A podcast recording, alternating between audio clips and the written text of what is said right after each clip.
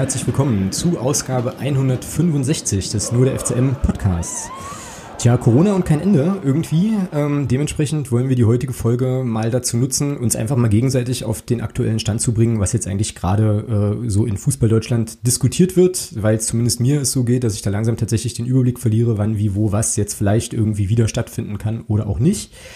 Bin mal gespannt, ob es dem Thomas da ähnlich geht oder ob er mich da ähm, ja so ein kleines bisschen briefen kann. Und dann hatten wir oder haben wir uns für heute überlegt, dass wir ja einfach auch mal so ein kleines bisschen darüber reden können, wie wir eigentlich zum FCM gekommen sind, ähm, an welche Spiele wir uns noch erinnern, was vielleicht so prägnante Erlebnisse in unserer eigenen Fanlaufbahn äh, waren. Und dann wollen wir auch gleich nochmal so ein bisschen immer gucken zu den entsprechenden Saisons, wie sah da eigentlich der Kader des FCM aus, ähm, welche Spieler waren da irgendwie am Start, wo sind die heute und ähm, ja, wie hat sich das alles so entwickelt. Das ähm, ist der ungefähre grobe Fahrplan für heute und dann schauen wir mal, wo wir landen.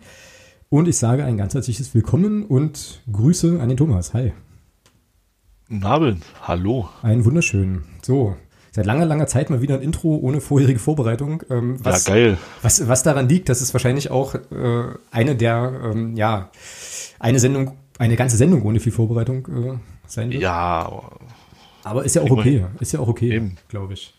In der aktuellen, äh, in der aktuellen Situation, wo ja irgendwie alles so ein bisschen unklar ist nach wie vor. In der Corona-Matik sozusagen. Corona-Matik? Na, nicht Thematik, Corona-Matik. Ach so, das wäre natürlich ein geiler Sendungstitel gewesen. Ja, jetzt habe ich aber schon einen anderen. Ach. Aber man kann den ja vielleicht doch noch flexibel ändern. Oh, einmal alle 160 Sendungen habe ich sowas, ja, und dann, oh Mann. Das ist außerdem gar nicht wahr. Preschoff hast du auch. Ja, stimmt. Siehst du? Siehst du. Ja, aber meine Frage, die jetzt hat das jetzt re relativ wenig mit Fußball zu tun. Ja, jetzt bin ich gespannt. Ich habe vorhin gesehen, du hast, äh, du freust dich da wohl auf eine Dokumentation, die am 19. April auf Twitter starten wird. Oh ja, nee, nicht Erzähl doch mal ein bisschen auf, dazu. Auf Netflix. Ja, auf Twitter bin ich bescheuert oder was? Auf, auf Netflix. Ja, du hast mich doch, du hast mich einfach nur auf Twitter wieder gestalkt. Ja, genau. So, um dir jetzt irgendwie eine gute Frage zurechtzulegen, die du dir jetzt hier am Anfang mal fragen kannst. So ist es doch eigentlich. Ah, ja, so ist es, genau. Ich genau. habe den ganzen, den ganzen Tag habe ich immer nur Alex Schnarr, Alex Schnarr. Sag was, schreib was. Ja, und dann schreibe ich so wenig, ja, das ist echt ärgerlich. Hm, naja. Ja, Doku, genau. Ähm, am 19. April startet, wenn ich das richtig gesehen habe, eine Doku äh, über die Chicago Bulls mit Michael Jordan und Dennis Rodman und Scottie Pippen und diesen ganzen Leuten. Und da freue ich mich wirklich riesig drauf. Ähm, der Daniel George vom MDR hatte das, glaube ich, retweetet und äh, ich bin dann drüber gestolpert und habe mich dann wieder dran erinnert. Ähm, ja, das wird cool, glaube ich, weil Michael Jordan ist halt schon so, ja, so ein Held meiner Kindheit, kann ich, äh, oder meine Jugend vielleicht eher, kann ich da sagen. Äh, erster großer, erster ganz großer Basketballheld, der von äh, Martin bei uns aus dem Fanclub und mir ja immer noch gottgleich verehrt wird, natürlich. Und äh, also wenn wir jemanden anbieten müssten, wir sind ja irgendwie atheistisch unterwegs, aber wenn wir jemanden anbieten müssten, wäre es wahrscheinlich Michael Jordan oder das fliegende Spaghetti-Monster, je nachdem. Ähm, und ja, also das wird cool. Ich habe mir da den Trailer angeschaut, das sah ganz vielversprechend aus ähm, und ja, bin mal gespannt, was da, was da so zu sehen ist halt. Aber dein Fall ist es nicht, oder was? Oder wie? naja, was heißt mein Fall ist es nicht? Ähm, ich kann halt mit dem Typ Michael Jordan an sich nicht viel anfangen, also so rein vom, vom, vom, vom Typen her. Ich fand seine, seine Hall of Fame-Rede damals fand ich ähm, extrem verbissen. Ähm, und sportlich keine Frage. Also da brauchen wir gar nicht drüber reden. Ja, also das ist äh, aus dem Grund werde ich es mir auch angucken, alleine nur um diese Bilder zu sehen, was der, der Typ hat halt einfach drauf. Ja. Und ähm, aber ich kann halt mit seinem Charakter nicht so viel anfangen, muss ich sagen. Und, also das ist aber auch wirklich nur aus der Ferne und ähm, ich kenne den Typen halt nicht, keine Frage, aber ich bin, ich fand seine, wie gesagt, seine Hall of Fame-Rede damals sehr verbissen. Ähm, da hätte man, also wenn ich die vergleiche zum Beispiel mit einem mit einem Charles Barkley, ähm, dessen Hall of Fame-Rede war halt sehr, sehr cool. Ähm, und das ist so mir so ein bisschen in Erinnerung geblieben. Und äh, da bin ich nicht so der Freund. Und, und sportlich muss ich sagen, habe ich zu wenig von ihm gesehen. Hm. Ja, das ist ähm, also also mein, mein Michael Jordan ist, ist halt Kobe Bryant. Und ähm, was, was das Thema angeht. Und deswegen ist das wahrscheinlich da wahrscheinlich auch nicht so ein Bezug zu wie du jetzt zum Beispiel. Ja, könnte, könnte sein. Es ist interessant, weil mir geht's genau, also mit Michael Jordan geht's mir genau andersrum. Also der, also mit dem Charakter oder dem Typen abseits des Platzes habe ich mich tatsächlich wenig beschäftigt. So, ähm, aber ich finde den einfach sportlich Wahnsinn so und ähm, keine Frage. Sportlich absolut unantastbar. Ja, und vor allem, was ich da so geil finde, ist, weißt du, der gewinnt mit, mit Chicago einen Haufen Titel, äh, geht in Ruhestand, kommt wieder, gewinnt noch mal ein paar, so, stellt sein Spiel um also das ist alles schon, das ist alles schon irgendwie relativ cool und äh, mich interessieren ja auch sowieso immer so ähm, so ein bisschen so Dinge wie so Teamchemie und so Sachen und ich hoffe mir so ein bisschen, dass das da eine Doku, äh, dass man da ein paar Einblicke kriegt auch. Ja und ansonsten so Hall of Fame reden und so Kram gucke ich mir tatsächlich überhaupt äh, nicht an halt. Und äh, die hat mich einfach mal interessiert damals, aber was heißt damals vor? Das ist boah, das ist zwei Jahre her. Da habe ich mir, da habe ich mir das mal ange, also da war so ein bei YouTube zufällig gefunden und da waren dann halt so Hall of Fame reden von Charles Barkley, von, von Michael Jordan, von keine Ahnung wem. Und, und der Michael Jordan war halt sehr, sehr verbissen. Vielleicht ist er, vielleicht ist er jetzt halt auch ganz anders, ja. Ähm, ich fand zum Beispiel seine Rede, um das wieder ein bisschen ähm, wieder, also mal ein bisschen gerade zu ziehen, seine Rede bei der äh, Trauerveranstaltung für Kobe Bryant fand ich zum Beispiel großartig. Mhm. Ähm, und äh, aber das war damals einfach, wie gesagt, das war, das war ja auch relativ schnell nach seiner Karriere, glaube ich. Und ich glaube, der hatte einfach damals noch so diesen, diesen Drang, er hat es halt allen gezeigt. Ich glaube, es war ja so, dass er so, so ein Typ war, dem man diese Karriere so nicht vorhergesagt hat. Also man hat, glaube ich, eher gesagt, dass er so, naja, hm, was, wenn ich das so richtig in Erinnerung habe, also man hat nicht gedacht, dass er mal so eine Karriere hinlegen wird. Und ich glaube, das hat damals auch in der Rede eine große Rolle gespielt. Mm, ja, kann schon gut sein. Also was ich weiß, ist, dass er wohl in seinem ersten Highschool-Jahr äh, nicht in die Basketballmannschaft gekommen ist, weil man da der Meinung war, er wäre zu schlecht. Düm, düm. Krass, oder? Manchmal, manchmal, ist es halt wirklich krass, ja. Also. Ja, genau. Naja, und dann war es halt eben so, also als ich angefangen habe, mich richtig viel für Basketball zu interessieren und auch selber Basketball zu spielen, das war, glaube ich, gerade so die Phase, in der, er, in der er das zweite Mal zurückkam. Also da kam er mehrere Male irgendwie wieder und deswegen war ich dann halt auch noch in der. Wann war das? Ja. 95? Ja, so in etwa, glaube ich. Und da war ich halt schon noch in dem glücklichen, äh, in der glücklichen Situation, ihn auch nochmal spielen, sehen zu können und so. Und habe mich da, kann ich mich dran erinnern, damals sehr, sehr drüber gefreut. Und äh, ja, und klar, ich meine, Kobe Bryant ist natürlich auch äh, stilprägend, ära-prägend, ist ja ganz klar so. Aber wie gesagt, also, so Jordan war so der Erste, in dem ich da so ein bisschen... Ja, keine Frage. Der hat den Sport ja auch weltweit ein Stück weit bekannt gemacht, ja, muss man einfach sagen. Also da hat eine ganze Marketingstrategie halt auch sehr, sehr gut funktioniert, ja. Ja, Grüße an Nike auch an der Stelle. Also, ja, also muss man einfach so sagen. Und äh, der hat den Sport schon weltweit bekannt gemacht, gar keine Frage. Ja. Wie kommen wir denn jetzt von Michael Jordan zum Fußball? Ähm, Warte mal, Michael Jordan hat noch Baseball gespielt. Kommen wir von. Nee, wird schwierig.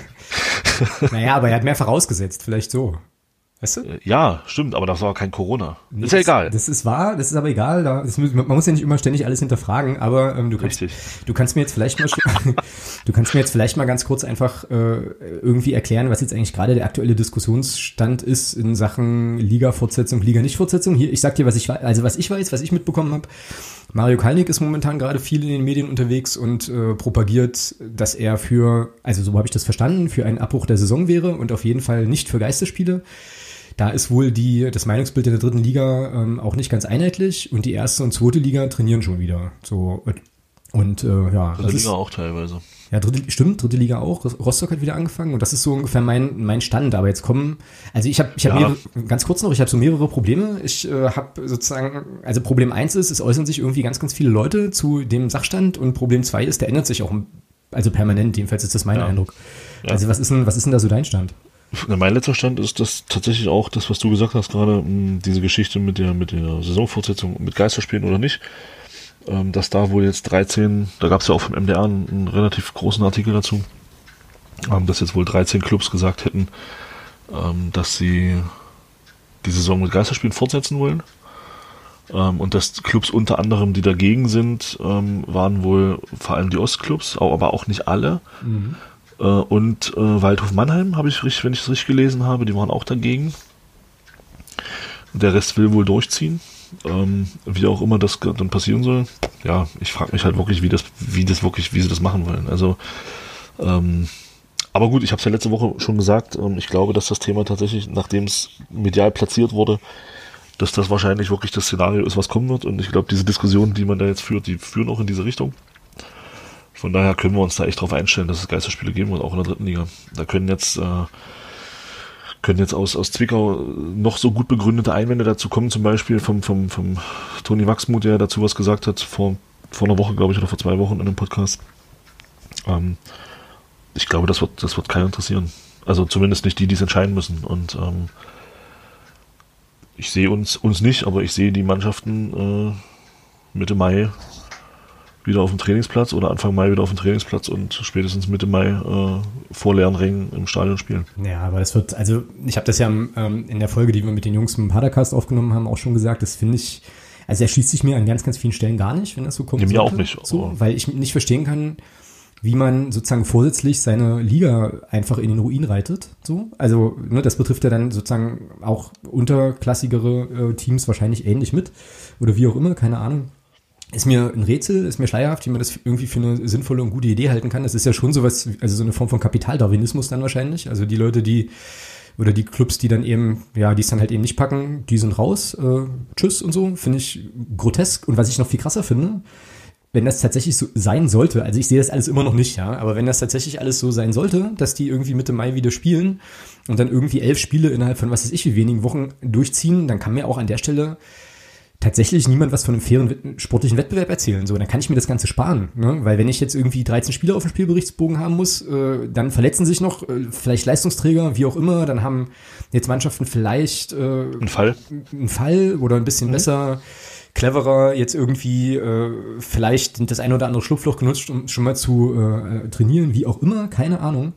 Aber das ist doch naja, das ist doch nicht, nicht, nicht fair so. Ähm, aber gut, das sind jetzt auch wahrscheinlich wieder Dinge, die wir ja nicht beeinflussen können, aber das, ich verstehe es nicht. Also ich verstehe es wirklich nicht. Wenngleich ich natürlich schon verstehen kann, dass das Thema jetzt nicht so einfach zu entscheiden ist und immer irgendjemand auf der Strecke bleibt. So, aber ich glaube, ähm, war das nicht ein Liga 3 Online-Text auch, wo irgendwie Kalnick mal vorgerechnet hat, was welches Szenario wie kostet und dass auf jeden Fall ein Saisonabbruch zwar teuer wird, aber kostengünstiger als Geisterspiele? Irgendwie so? War da nicht was? Naja, das ist, naja, das ist tatsächlich ja die Frage, ja. Also, ähm, weil Geisterspiele werden ja übertragen. Das heißt, also nach meinem Verständnis. Ja, so, ja, klar, genau. Die werden, ja, die werden dann übertragen und dann hast du ja zumindest das Thema Sponsoring abgedeckt. Das Thema, ja. weil es wird gezeigt und dadurch können die Sponsoren schon mal nicht in Regress gehen. Das heißt, dir gehen die Sponsoreneinnahmen nicht flöten. Das, was dir flöten geht, sind die Zuschauereinnahmen. Richtig. Und das hatte ich ja letzte Woche schon mal gesagt. Ich glaube tatsächlich, dass uns das aufgrund dessen, dass wir so einen hohen Dauerkartenanteil haben, und bei dem ich auch davon ausgehe, dass der geringste Teil da auf äh, Rückzahlung bestehen wird, trifft uns, würde uns das jetzt mal nur den FCM betrachtet, wahrscheinlich auch hart treffen, gar keine Frage, aber wahrscheinlich weniger hart treffen als viele andere Clubs, wo der, wo der, wo die, wo die Einnahmen halt wirklich großteils über Tageskasten generiert werden. Ja, ja, klar. Also schon klar. Nur wie gesagt. Deswegen, deswegen glaube ich, deswegen glaube ich tatsächlich, dass, dass, ähm, das, also das müsste man halt betrachten, wie das, wie das, wie das in den anderen, wie das in anderen Clubs aussieht, ja. Ähm, wo ich es weiß, ist zum Beispiel Rostock, die hatten relativ, aber das ist da schon immer so gewesen, in den letzten Jahren immer so gewesen, zumindest laut Aussage von einem Kollegen von mir, ähm, die haben ja relativ wenig Dauerkarten verkauft. Also wenn man jetzt bedenkt, das ist, wir reden hier von Hansa Rostock, da geht man ja davon aus, Mensch, die verkaufen bestimmt auch pro Saison so 10.000, 11.000 Dauerkarten, aber Pustekuchen. Ähm, da kann ich mir schon vorstellen, dass das, dass das, da, da es richtig hart reinhauen, weil da gehen dann Haufen Tageskasseneinnahmen flöten. Ähm, aber wie sieht es bei den anderen Clubs aus? Also da kann ich es halt gar nicht beurteilen. Ja? Also, ähm, aber jetzt mal auf uns betrachtet, wäre das tatsächlich wahrscheinlich dann finanziell gesehen wahrscheinlich wirklich das kleinere Übel, als wenn du jetzt sagst, du brichst die Saison ab, weil dann passiert ja genau das, was, was, was Mario Keinig gesagt hat. Dann kann es dir passieren, dass dir Sponsoreneinnahmen flöten gehen, weil die in Regress gehen. Du hast keine, du hast keine Zuschauereinnahmen, weil so hältst, so könntest du wenigstens die Sponsoreneinnahmen halten. Hm, naja, das stimmt, aber ähm, ja, also ich weiß nicht, ja klar, ist alles richtig, aber ich sehe da irgendwie immer, versuche da immer so ein bisschen das größere Bild mir anzugucken. Und wie gesagt, wenn ich das mache und jetzt schon weiß, es sei denn, es ist viel Klappern und wenig Substanz, dass dann, wenn ich Geisterspiele veranschlage, in der nächsten Saison, ja, sieben, acht Teams der Liga nicht mehr existieren werden oder zumindest nicht in dieser Form, dann ist das ja, also das ist ja, es geht ja nicht. Also, aber gut, okay, klar, wenn sozusagen zwölf Teams oder 15 Teams rausfallen, weil sie keine Fernseheinnahmen oder so haben oder so, dann ist es natürlich noch schlimmer. Aber ja, also wie gesagt, für mich bleibt das ein Rätsel ähm, so und ich bin da mal sehr, sehr gespannt. Aber das ist sozusagen jetzt, also in der dritten Liga die aktuelle Diskussion. Da trifft, weißt du aus dem Kopf, wann die sich wieder zusammensetzen wollen? Boah, ich glaube, die reden jede Woche, ich, wenn ich das richtig gelesen habe, ja. irgendwo. Ja, es gibt halt irgendwie so viele, so viele Texte da immer, ähm, dass ich da gar nicht so genau weiß. Ja, bis 30.04. ist ja auf jeden Fall jetzt erstmal ausgesetzt und dann ähm, soll es ja irgendwie irgendeine Lösung wohl geben oder so. Genau. Ja gut, und in der ersten und zweiten Liga, das, den Topf brauchen wir jetzt gar nicht mehr groß aufzumachen, da werden Geisterspiele Nö. kommen, da bin ich mir absolut das, sicher. Das kommt, das definitiv, das ist durch, ja. Und dann ja, kann man ja nochmal individuell so in sich gehen und sich die Frage stellen, ja, ob man das jetzt irgendwie unterstützen will oder nicht. Aber auch das haben wir schon ganz oft besprochen. Ich bin mir sehr, sehr sicher, dass es genügend Leute geben wird, die dann halt wieder einschalten und oder sich sogar nochmal ein Sky-Abo holen, um dann die letzten paar Spiele zu gucken, wie auch immer. Ist ja schon noch so ein bisschen, ja, naja, weiß nicht, Methadon oder so oder Opium fürs Volk, keine Ahnung. Brot und Spiele. Boah, Brot und Spiele. Opium fürs Volk und Brot und Spiele finde ich eine Phrase, ne? Ja, na gut. Ja, doch. So, genau. Gut, also das ist dann sozusagen da die Lage. Ähm, brauchen wir an der Stelle, glaube ich, auch nicht weiter zu vertiefen, weil wir das ja eh jede, jede Woche besprechen und ähm, jedes Mal was Neues passiert. Okay. Cool. Dann ähm, danke erstmal fürs Briefen an der Stelle. Und dann hatten wir uns ja überlegt, oder eigentlich hatte ich mir ja überlegt, dass äh, wir dann sozusagen heute mal, ähm, ja, uns mal so ein kleines bisschen gegenseitig einfach, äh, ja, einfach interviewen können und einfach mal so ein bisschen in der Vergangenheit kramen können. Also wie wir so zum Club gekommen sind und was uns dann, ja, noch so in Erinnerung geblieben ist und so weiter. Und da wäre jetzt erstmal meine erste Frage an dich so. Ähm, seit wann gehst du eigentlich ernsthaft zum Club? So, ich glaube, wir haben uns da bestimmt auch schon mal drüber unterhalten, aber ich habe es tatsächlich wieder vergessen. Seit 2004 und äh, also seit 2004 war, wurde es, wurde, ging es los. 2003, 2004 ging das so langsam los. Ähm, und so richtig fest wurde das dann 2006, als ich dann 2000, Ende 2005 wieder zurück nach Magdeburg gekommen bin. Genau. Okay. Okay, also, und zwei, also 2004 bedeutet, dass das sozusagen, also 2004, 2005, die Saison wäre jetzt die, wo du sagen würdest, das war so. Ja, da ging, das, da ging das sporadisch so langsam los, ja. Wo du dich halt schon noch als Clubfan bezeichnen würdest, quasi, so. Na, ich würde, naja, das ist ja die Frage, wie definiert man das jetzt, ja? Also ich glaube, Clubfan bin ich seit, pff, so richtig seit, ja, 2000. Okay. Also da hat, da hat mich das so richtig gepackt. Aber Stadiongänger halt so zwei, seit 2004, dann sporadisch und ab 2000, Ende 2005, Anfang 2006, dann, dann wurde es, da wurde es dann halt wirklich, ja, also da war es dann so, dass ich wirklich fast jedes Wochenende dann zumindest zu Heimspielen erstmal gegangen bin, ja. Okay, also das ist dann sozusagen die regelmäßige Stadionbesuche. Ich habe jetzt mal den Kader offen. Ähm, 2004, 2005. Hast du spontan ein paar Namen? Wahrscheinlich schon. Ach du Scheiße. Christian Bär. Äh, ja, ah. das ist, äh, Christian Bär ist einfach. Der war ja wirklich lange da. Pippi Neumann müsste da noch gespielt haben. Mm, ja. Ja, und dann hört es auch schon langsam auf. Ähm, also, nee, da habe ich gar keine Erinnerung mehr dran. Ganz wenig. Also, wer da noch gespielt hat, ich glaube, Mario Kalnick auf jeden Fall noch. Äh, mhm, das ist richtig. Wird hier sogar bei transfermarkt.de als Libero geführt.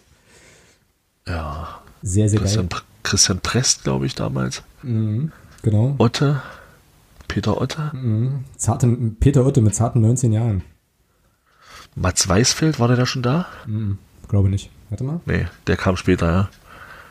Ich glaube, der kam, der kam später, ja. Ja.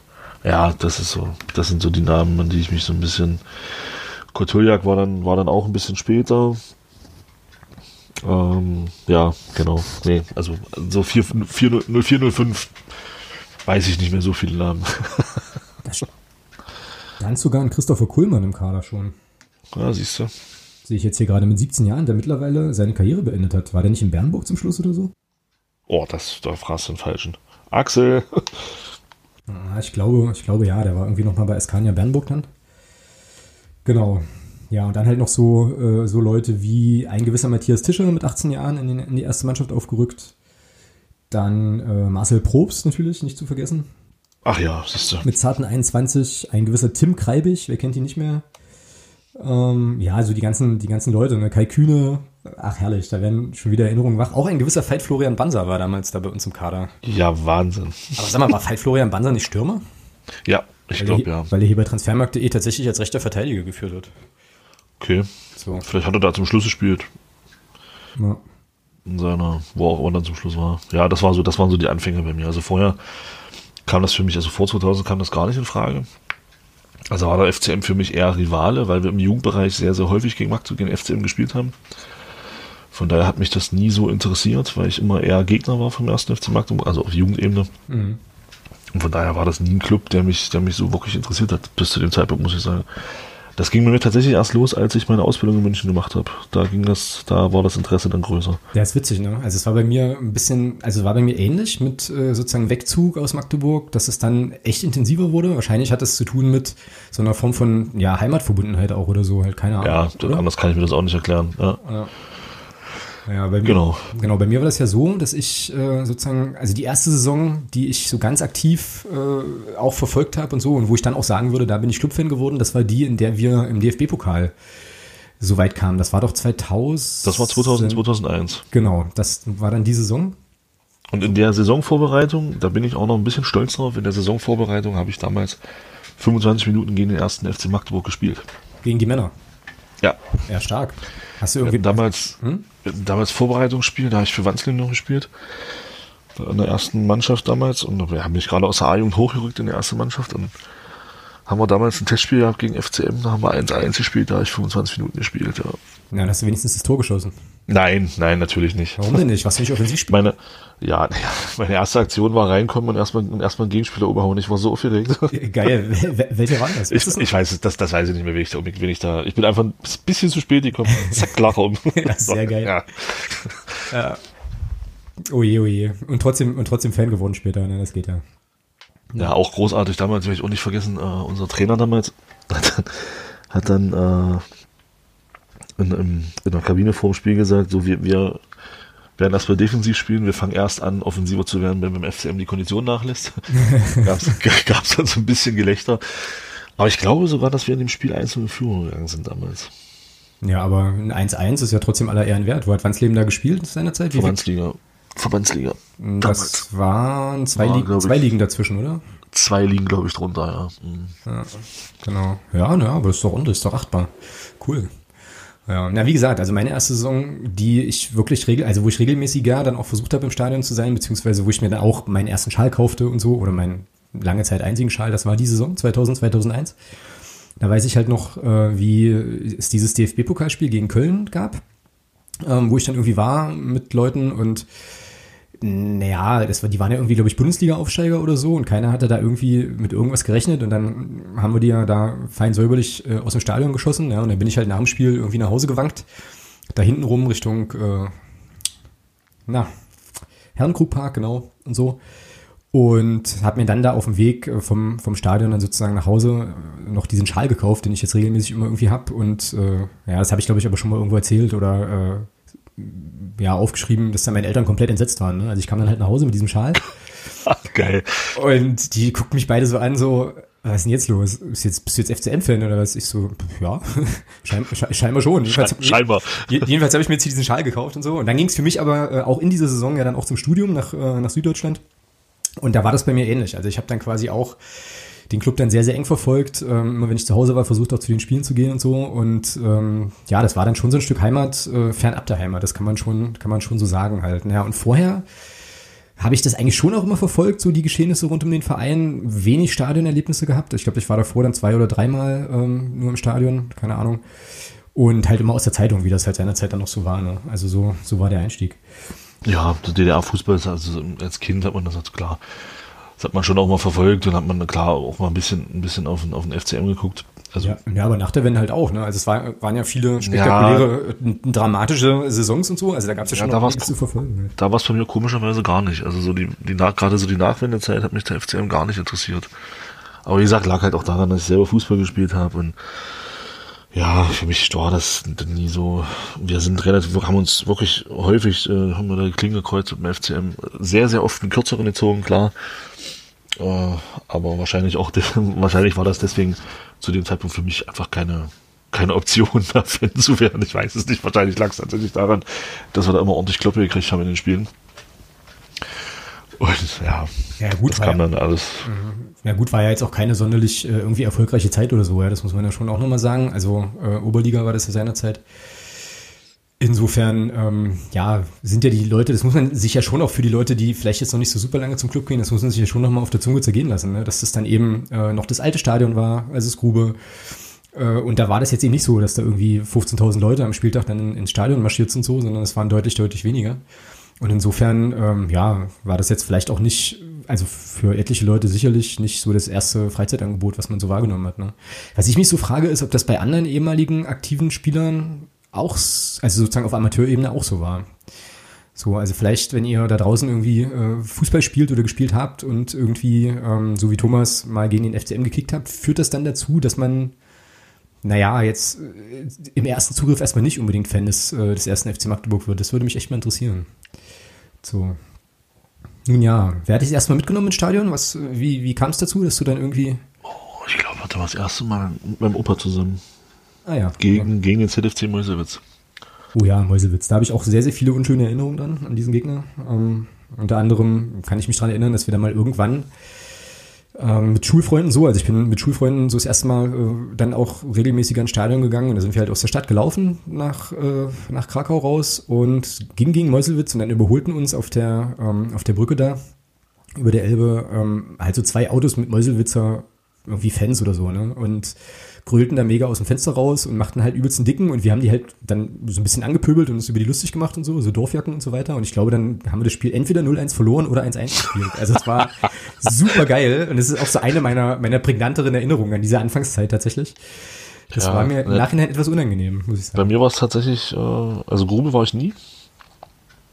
Grube war ich nie. Ähm, ich hatte damals das erste Spiel im Germerstadion. Ähm, das, war dann, das war zu dem Zeitpunkt, als das alte Stadion dann abgerissen wurde mhm, okay. und das neue gebaut wurde. Äh, das war dann damals, also ich weiß nicht mehr, ob es, ich muss jetzt lügen, ob es jetzt tatsächlich Mäusewitz war, das erste Spiel, oder ich weiß noch, wir haben da im DFB-Pokal auch gegen Paderborn gespielt, haben da im Elfmeterschießen damals verloren, da war ich auch im Stadion und dann war ich auch nochmal gegen, gegen Erfurt auch nochmal im Gamma, das weiß ich auch noch, da haben wir 1-0 gewonnen, glaube ich. Ja, also ich hatte so meine ersten Kontakte mit dem FCM tatsächlich im Germerstadion. Mhm, ja, krass. Ja, da habe ich auch einige Spiele gesehen, insbesondere auch natürlich während der Umbauphase, Umbaugeschichte. Genau. So, gut. ist ein bisschen merkwürdig, dich irgendwie zu interviewen. Du kannst mich auch was fragen. Äh, ja, äh, warte. Äh, Wartend. Ja. An welche Spielzeit kannst du dich denn besonders erinnern? So. Also was sind für dich so prägnant, wo du sagst, das war so die, die mich halt auch so ein Stück weit geprägt hat als Fan? Die mich geprägt hat als Fan? Oh, da gibt es ein paar, glaube ich. Ähm, also sehr gut erinnern kann ich mich natürlich noch an die Saison 2006, 2007, als wir dann äh, fast in die zweite Liga aufgestiegen wären. Ähm, in der Saison danach habe ich mir dann auch die erste Dauerkarte geholt, das weiß ich. Also das waren, also klar, ich meine, wer damals den Club so ein bisschen verfolgt hat und dann auch gegen St. Pauli dabei war und so weiter, der wird da wissen, was ich meine. Das war für mich sozusagen in meiner, äh, meiner aktiven Fan, also was heißt aktiv, ne, aber in meiner äh, sozusagen bewussten Fankarriere so das erste richtig, richtig, richtig große Ding, was wir da, äh, was wir da so vergeigt haben, wo ich dann auch tatsächlich viel im Stadion war und äh, das irgendwie live mitbekommen habe, so, das war relativ prägend. Welches Spiel hatte ich in der Saison damals am meisten äh, angefasst, sag ich mal? Naja, das letzte halt, das gegen Pauli. Tatsächlich, ja, also ja, das ist komisch. Also, mir, also was, was mir was mir an der Saison immer als erstes in Erinnerung kommen wird, ist das 1-0 gegen Dresden. War das das 1-0 gegen Dresden, wo der Habrücker das Tor macht? Genau. Genau, das war so für mich, weil da ging es das erste Mal nach Jahren, glaube ich, wieder gegen Dresden. Und äh, das Hinspiel hatten wir ja dann, das Hinspiel hatten wir, glaube ich, nee, war das, das war, glaube ich, das Hinspiel. Nee, das war das Rückspiel. Das Hinspiel hatten wir 2-1 verloren, glaube ich, in Dresden. Und dann war das Rückspiel in Magdeburg und das war irgendwann im März, glaube ich wenn ich es richtig in Erinnerung habe. Da war, konnte ich, konnte ich schon äh, äh, drei Wochen vorher nicht, nicht, mehr, nicht mehr klar denken. Also, Echt, ja, krass. Nee, ja, also das, das war so, das ist so, das ist so das Spiel, was mir in der Saison tatsächlich am prägendsten in Erinnerung geblieben ist. Jetzt mal weg, weg von St. Pauli, weil das ist ja nochmal eine ganz andere Geschichte gewesen, aber äh, das war so das Spiel, wo ich, wo ich am meisten auch darauf hingefiebert habe in der Saison. Ja, das kann, also ich kann mich erinnern, dass das natürlich ein krasses und wichtiges und großes äh, Spiel war, wo es auch richtig äh, ja, geknistert hat, auch im, im Stadionumfeld und so weiter, das stimmt. Aber jetzt habe ich gerade nochmal überlegt, als du mich da so gefragt hast äh, und ich dann so spontan St. Pauli sagte und ich glaube, ähm, dass mich gerade auch so die Endphase der Saison, also als wir dann ähm, naja, in Emden verloren haben, da war ich, war ich halt nicht, aber das habe ich natürlich dann auch irgendwie verfolgt und ähm, vor allem dieses 1 zu 1 gegen Leverkusen ist dann auch noch eins, was mir sehr, sehr gut in Erinnerung blieb. Da fand ich das 2-2 gegen Dortmund viel schlimmer. Na, ich kann mich bei dem 1-1 gegen Leverkusen noch äh, ziemlich, äh, ziemlich bewusst daran erinnern, wie der Alex Kutuljak da die Chance hat, beim Stand von 1-0 einen völlig freien Kopfball einfach nur noch ins leere Tor nicken zu müssen. Den drüber, den drüber köpft, obwohl, also der den normalerweise, glaube ich, äh, ja, an jedem anderen Tag im Schlaf gemacht hätte und in einem ziemlich direkten Gegenzug macht Leverkusen das 1-1. Ähm, dann ist das Spiel aus. Leverkusen steigt trotzdem ab, weil die mit dem, mit dem einen Punkt, das hat denen halt irgendwie nicht gereicht. Und für uns war es halt wieder ein weiterer vergebener Matchball. Da gab es ja einige in der Saison. Also das habe ich auch noch, mhm. da habe ich die Szene, äh, ich glaube ich von, vom Block 9 aus, äh, also ich war damals noch auf der Gegend gerade ganz viel. Äh, das habe ich richtig noch vor Augen, wie das damals so war irgendwie. Weißt du, wer damals Trainer in Osnabrück war? In Osnabrück? Die sind ja aufgestiegen. Weißt du, wer der Trainer war? Ja, wenn du mich so fragst, war es wahrscheinlich Wollitz. Ja, genau. Ja, ja, krass. Ja, genau. Ja, das war schon, das war schon ziemlich besonders insgesamt in der Saison. Ich habe jetzt hier gerade mal den Kader offen. Ähm, über die Saison gibt es ja auch einen Film, ne? Ja, ja, ja, ja. Der ziemlich cool ist. Und äh, besagter Mats Blau-Weiß oder wie der hieß, ja? Blau-Weiß kann das sein? Mm, Blau-Weiß? Mm, genau. Ja. Und besagter Mats Weißfeld ist 2006, 2007 zum Club ah, gekommen. okay. Ja. Trainer natürlich Dirk Heine, klar. Dirk Heine, ja. Genau. Ja, und das war eigentlich eine ganz coole Truppe, ne? Mit äh, Frank Gerster, äh, Kais Manay, Björn Lindemann, Alex Kutuljak, äh, ja. Sven Kubis. Oh, an Sven Kubis. Ich hätte jetzt fast gesagt, an Sven Kubis habe ich auch noch eine ganz geile Erinnerung, aber ich glaube, ich meine an der Stelle Danny Kukulis, ähm, der mal irgendwann gegen Union ein äh, ziemlich entscheidendes Tor geschossen hat. Aber Kubis war natürlich auch so ein äh, ja, klassischer Mittelstürmer, Strafraumstürmer-Typ, glaube ich. Und hat hier auch seine Tore gemacht damals. Mhm. Ja, der hat ordentlich, der hat ordentlich genetzt, das stimmt. Im Gegensatz zu einem gewissen Christian Reimann, wo ich mich damals tierisch gefreut hat, dass man den geholt hat. Ja, aber Reimann kam dann, ja viel später, zwei, drei Jahre später, ja, ja. oder? Ja. Äh, naja, so viel später war es gar nicht, aber der hat ja hier kein Doppelhaus getroffen, ne? Also das ist ja Wahnsinn. Ja, na, ich habe dann, ich bin ja 2007 nach Leipzig gezogen und habe da natürlich äh, Christian Reimann auch ein bisschen verfolgt, weil der, glaube ich, zu der Zeit bei Sachsen-Leipzig spielte. Genau, der kam von Sachsen-Leipzig zu uns, ja. Genau. Du hast übrigens recht, in der Saison drauf kam der zu uns. Also ah, was war schon, also so hätte ich jetzt nicht gedacht, der war noch zwei Jahre später vielleicht, krass. Ja, der kam aber, glaube ich, erst im Winter. Ja, genau. Ah, okay. Erst der erste 2008 kam der dann. Ähm, als man zusammen übrigens mit einem gewissen Natsch Braham. Oh, Natsch. Äh, Legende und einem gewissen Steffen Baumgart auch. Also da hat man dann in der Winterpause nochmal ordentlich nachgelegt so und ähm, ja, hat ja dann auch den äh, legendären, unfassbar vielen Sto Tore-Stürmer äh, Erik Agemann noch verpflichtet vom SC Erik Ackermann. Ja. Genau, vom SC Fulmroth, Dennis, genau. Dennis Torniport. Nee, Torniport ist gewechselt. Nee. Nee, den hat man doch aus Emden geholt. Der Ach, kam nee, auch vor der Saison. Der kam, der kam, von Emden, ja, richtig. Genau. Ja. Ja, Natschbram, ah, geil. Ja, und äh, ein gewisser Florian Müller, der ja dann äh, relativ tragisch seine Karriere beenden musste. Junger Typ. Ja. Ja, genau. Rechtes Mittelfeld mit 20. Pitt Grundmann, ah oh ja, Prester, Probst, Weißfeld. Ja, war schon, ja. war eigentlich schon eine recht gute Truppe. Also wie, wie man, wie die Truppe nur Elfter werden konnte, ist mir heute noch ein Rätsel. Also. Tja, sind die Elfter geworden? Also nur. In der Unterbrechung. In der Saison, ja. Das war doch die Saison, wo du Zehnter werden musstest, um dich für die Liga, um dich für die dritte Liga zu qualifizieren, für die neue eingleisige. 2007, 2008 war das, das war das ja, die Saison? das war die Saison. Ja, ja. Das war das Jahr, nachdem, nachdem wir den, nachdem wir den Zweitliga-Aufstieg verpasst hatten.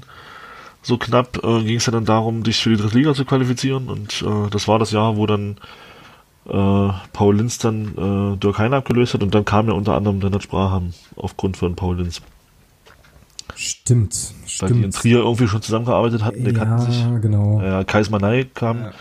nee, Kais Manay kam vor der Saison, ja, also das war, glaube ich, kein, kein, der kam, glaube ich, nicht im, im Winter, der kam, glaube ich, vor der Saison. Kais Manay war also schon da, im der Sommer. war schon 2006, 2007 da. Ah, der war schon vorher da, okay.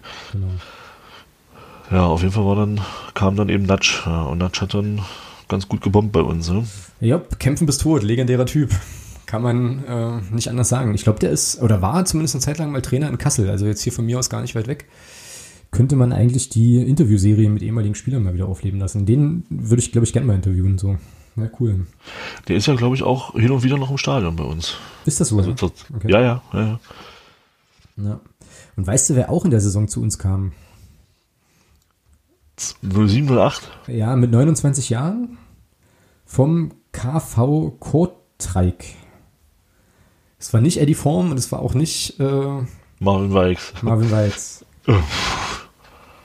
Also Hoffnungsträger, internationaler Spieler. Ähm, kam, Ach, wie hieß er? kam, Ah, kam bei uns aber tatsächlich nie so richtig an. mh, irgendwas mit J. ja, das stimmt. Ivica Jarakovic. Ja, genau, Jarakovic. Ja, genau. genau, genau. Ja, das war auch eine ganz üble Saison 2007, 2008 so. Also ähm, da kann ich mich erinnern, dass ich mit meinen Eltern oder mit der Familie irgendwie im Urlaub war in Norwegen. Ähm, so, mein, mein Bruder begleitet aus so einem Angeltrip, das war eigentlich eine ganz coole Nummer. Und dann gab es dieses Spiel gegen Rot-Weiß Essen.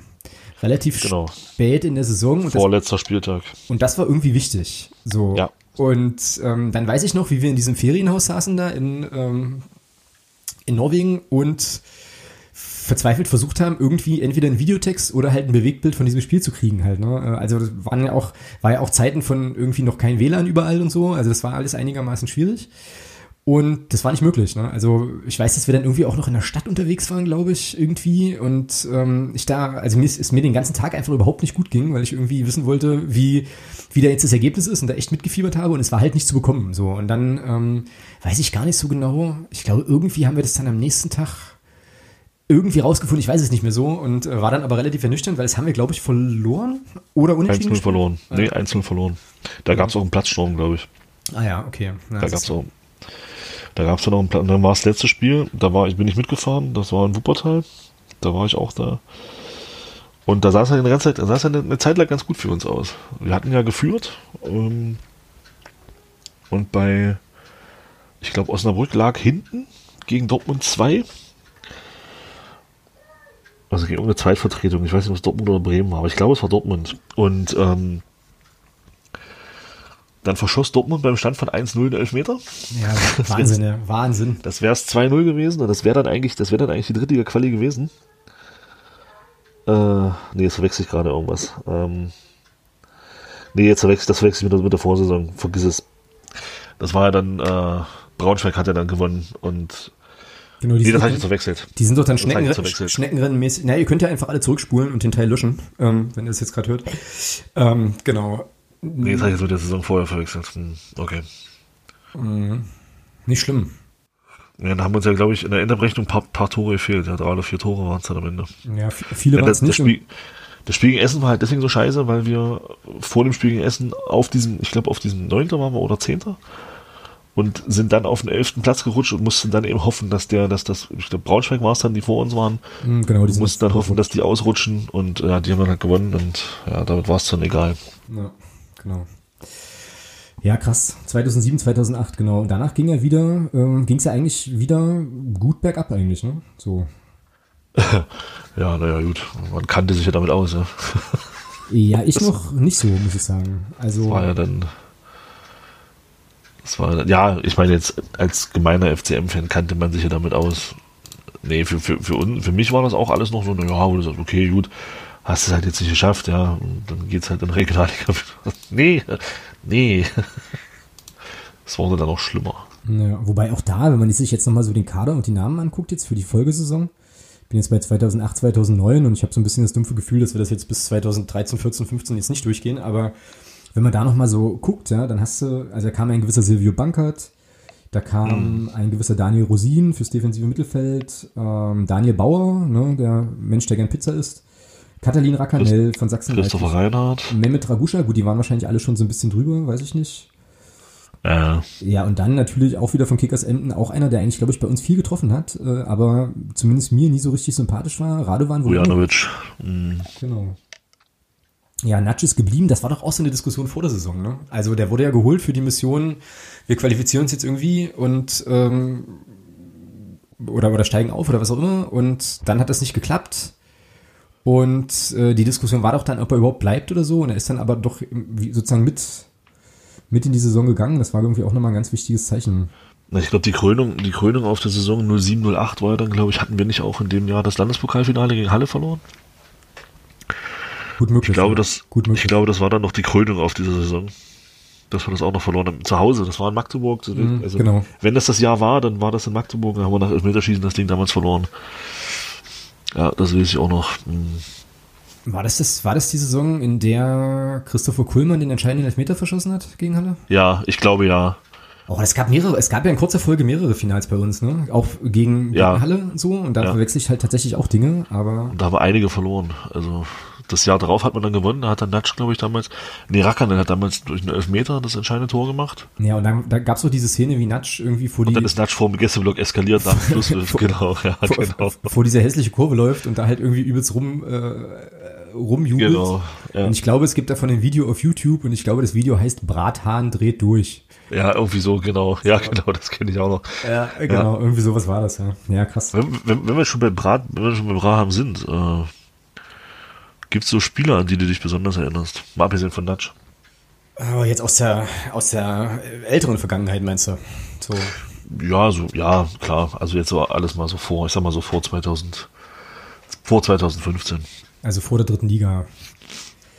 Naja, also wie gesagt, Natsch ist natürlich eine prägende Figur. Äh, Sebastian Sumelka wird mir immer sehr, sehr gut in Erinnerung bleiben für seinen, für seinen Fahnenklau da gegen die Hessischen in Leipzig. Ah, Schade, dass Sven Köhler da intervenieren konnte.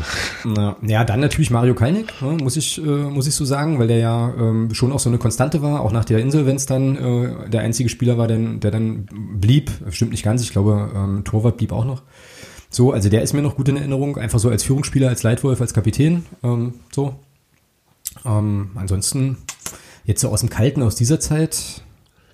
Ja, Kutuljak natürlich noch, Akku, klar. Ja, so.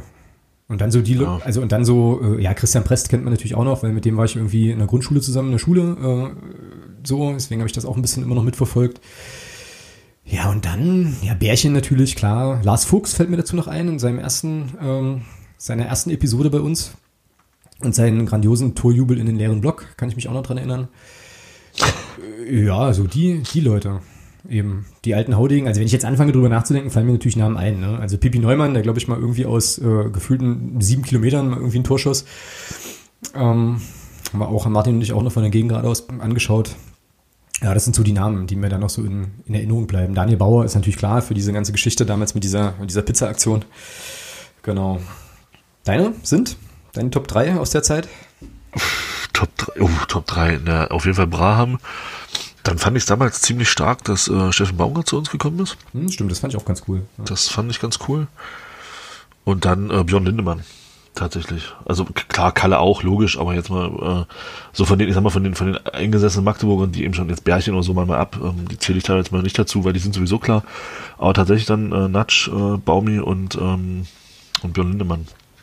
Also bei Baumgart äh, war das damals so, das weiß ich auch noch ziemlich gut, dass ich so dachte, wow, krass.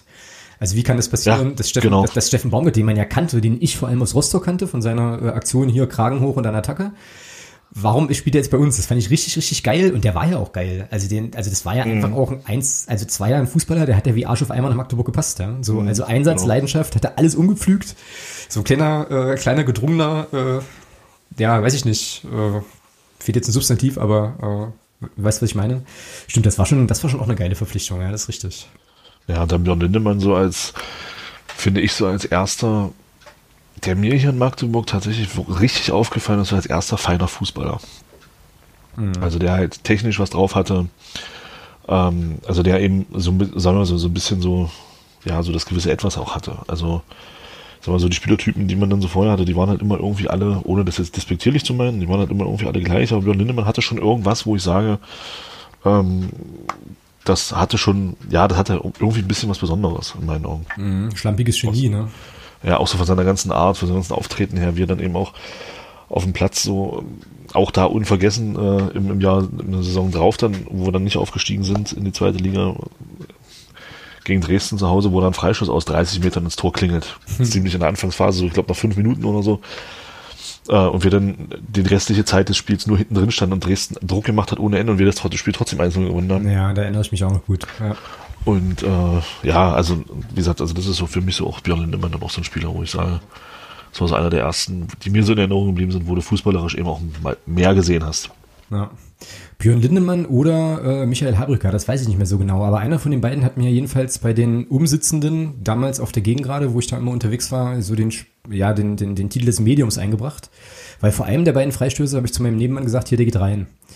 Und dann ging der auch rein und seitdem wurde ich immer gefragt, vor jedem Stand, vor jeder beschissenen Standardsituation, ob ich jetzt das Gefühl habe, der Ball geht ins Tor oder irgendwie nicht, weil ich eben. Dann kann es nur Lindemann gewesen sein, weil das Tor von Habrücker war kein Freistoß. Ja, aber das war so ein Fernschuss irgendwie.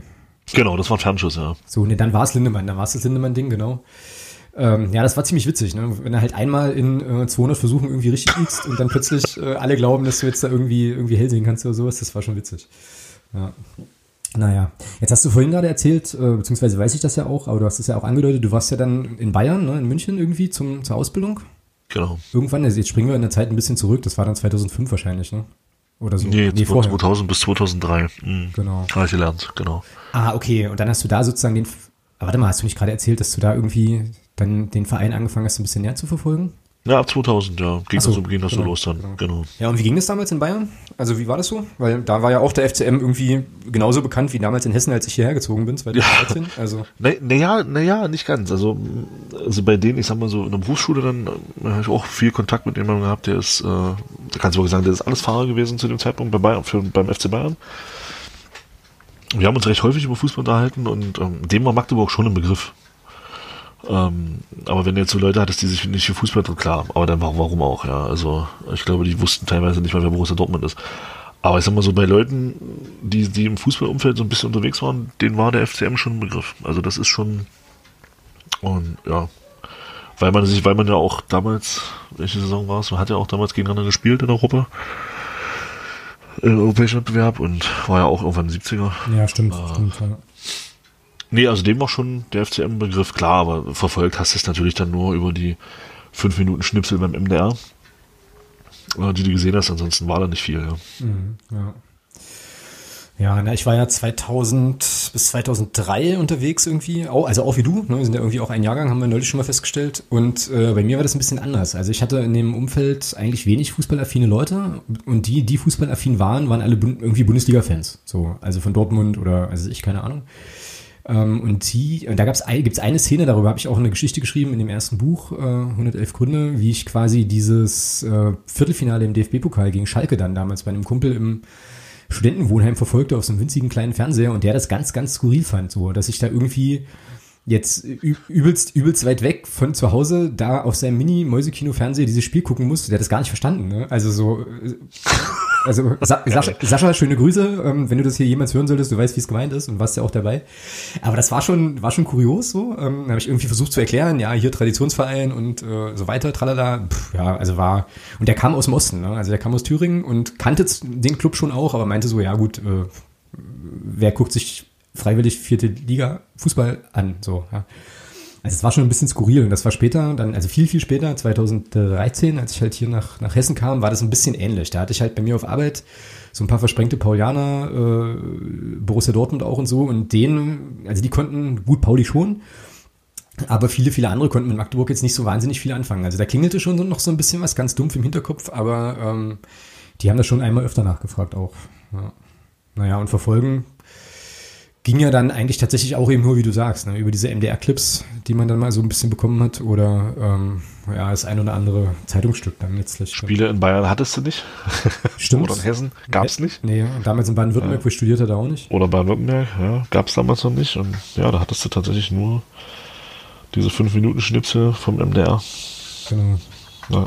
Das war schon krass. Das war eine ganz andere Zeit. Also kannst du den äh, der heutigen Generation, die so mit Smartphones aufwächst und so, äh, eigentlich kaum, kaum noch erklären, ja. Aber witzig. Ja. Genau. So, hast du noch eine Spielzeit, auf die wir gucken können? Irgendwie. Wir waren ja so ein bisschen stehen geblieben bei 2008, 2009. Und dem verzweifelten Versuch, nochmal oben irgendwie anzugreifen mit Paul Linz. Ja, ich glaube, könnte man sicherlich nochmal gucken. Das war so das so das Jahr bevor das dann alles wirklich den Bach runterging. Äh, das, das war nochmal das, hm. also das war das Jahr, wo ich der Meinung bin, wo man das Steffen Bauer zum Trainer gemacht hat. Ähm, da hatte man ja nochmal, da hat man ja glaube ich auch dann den, Max, den Maximilian Watzka damals geholt. 2009, 2010 war Baumi Trainer bei uns. Ja, ich glaube, ich glaube, zu der Saison kam auch der, der Watzka damals zu uns. Äh, und ja, das war schon, das war schon das war, finde find ich, schon eine ziemlich spannende Zeit damals, weil da weiß ich auch noch, da war ich zum Auswärtsspiel in Meusewitz. Das war die Saison, nee, das stimmt nicht, das war die Linz-Saison. Das war die zweite Linz-Saison. wo wir mit, mit Kiel, wo Kiel dann aufgestiegen ist. War das die Saison? Hm, Das war 2008, 2009, oder? Das war 8-9, ja. Dann meine ich die Saison. Ich glaube. Ich gucke nochmal schnell auf die Tabelle. Genau. Und äh, Kurz gucken. Düm, düm, düm, düm, düm. 34. Spieltag. Jo, da ist Kiel aufgestiegen. Ja, und da war ich, da war ich damals auch in Meuselwitz, da haben wir 1-0 verloren. Und da waren es dann 10 Punkte und ich glaube, kurze Zeit später, eine Woche später oder so, wurde dann, äh, wurde dann äh, Paul Linz entlassen. Mhm. Ich weiß gar nicht, wer waren, wer waren, wer folgte denn auf Linz? War das, war das Andreas Müller damals? Nee, nicht Andreas Müller, bin ich jetzt bescheuert. Du meinst Carsten Müller. Carsten Müller. Du, ich glaube, Andreas Müller hätte sich auch auf die Bank gesetzt, halt bestimmt. Keine Ahnung. Aber äh, nee, ich glaube, ich glaube, das war Carsten Müller. Ja. Krass. War der, ja? Ja, ja. Ja, sicher bin ich nicht, aber äh, möglich ist es. Saison 2008, 2009 hatten wir schon noch obskure Gegner, ne? Also sowas wie den FC Oberneuland, Hansa Rostock 2, Ja, ja. VfC Plauen, Altona 93. Also da würde ich, glaube ich, rückwirkend meinen linken Arm geben, um da beim Auswärtsspiel gewesen zu sein. War ich natürlich nicht. Cottbus 2, Sachsen-Leipzig auch, die sind damals dann abgestiegen. Da war da aber, glaube ich, auch schon viel äh, ja, finanziell im Argen dort. Ähm, ja, und Radovan Vujanovic hat 20 Tore gemacht. Ja, hat nur nichts genützt. Und ein gewisser Nick Proschwitz, man kennt ihn noch aus Paderborn, ähm, hat für Hannover 96-2 damals gespielt. Ja, und Fran natürlich auch. Ja, das war schon, war schon spannend. So. Genau, ja, und dann ging es ja, wie gesagt, also sportlich eher äh, in dunklere Gefilde. 2011, 2012 dann natürlich so das große, das große Überdesaster ähm, und glaube ich auch so ein bisschen unsere sportliche Stunde Null, die ja dann ähm, auch schon vielfach diskutiert, ja mehr oder weniger den Aufstieg auch, wenn du so willst, einleitete so ein bisschen, weil man da irgendwie dann wirklich Tabula Rasa machte. Ja.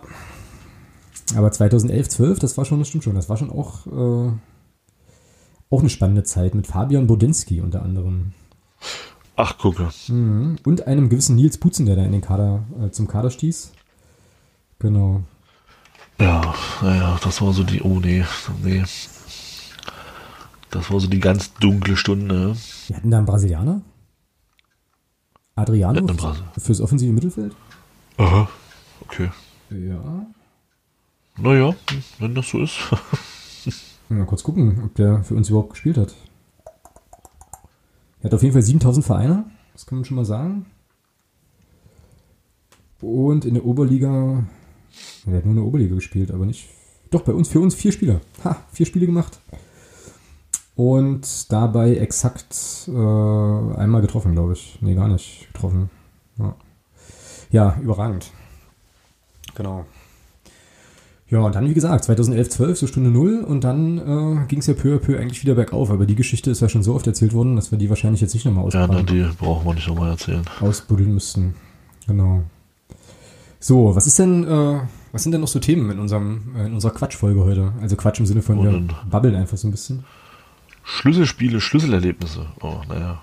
Naja, gut, haben wir ja schon so Ja. ein bisschen drüber geredet, ne? So. Ja, wobei Schlüsselerlebnisse, glaube ich, war tatsächlich, auch wenn es für uns aus der Ferne war, war wahrscheinlich das Thema Insolvenz. Ja. Ja. Oh ja, klar. Äh, also wenn man das wirklich sehr, sehr weit weg, äh, also, also es war halt ein Stück weit irgendwie nicht greifbar, so richtig.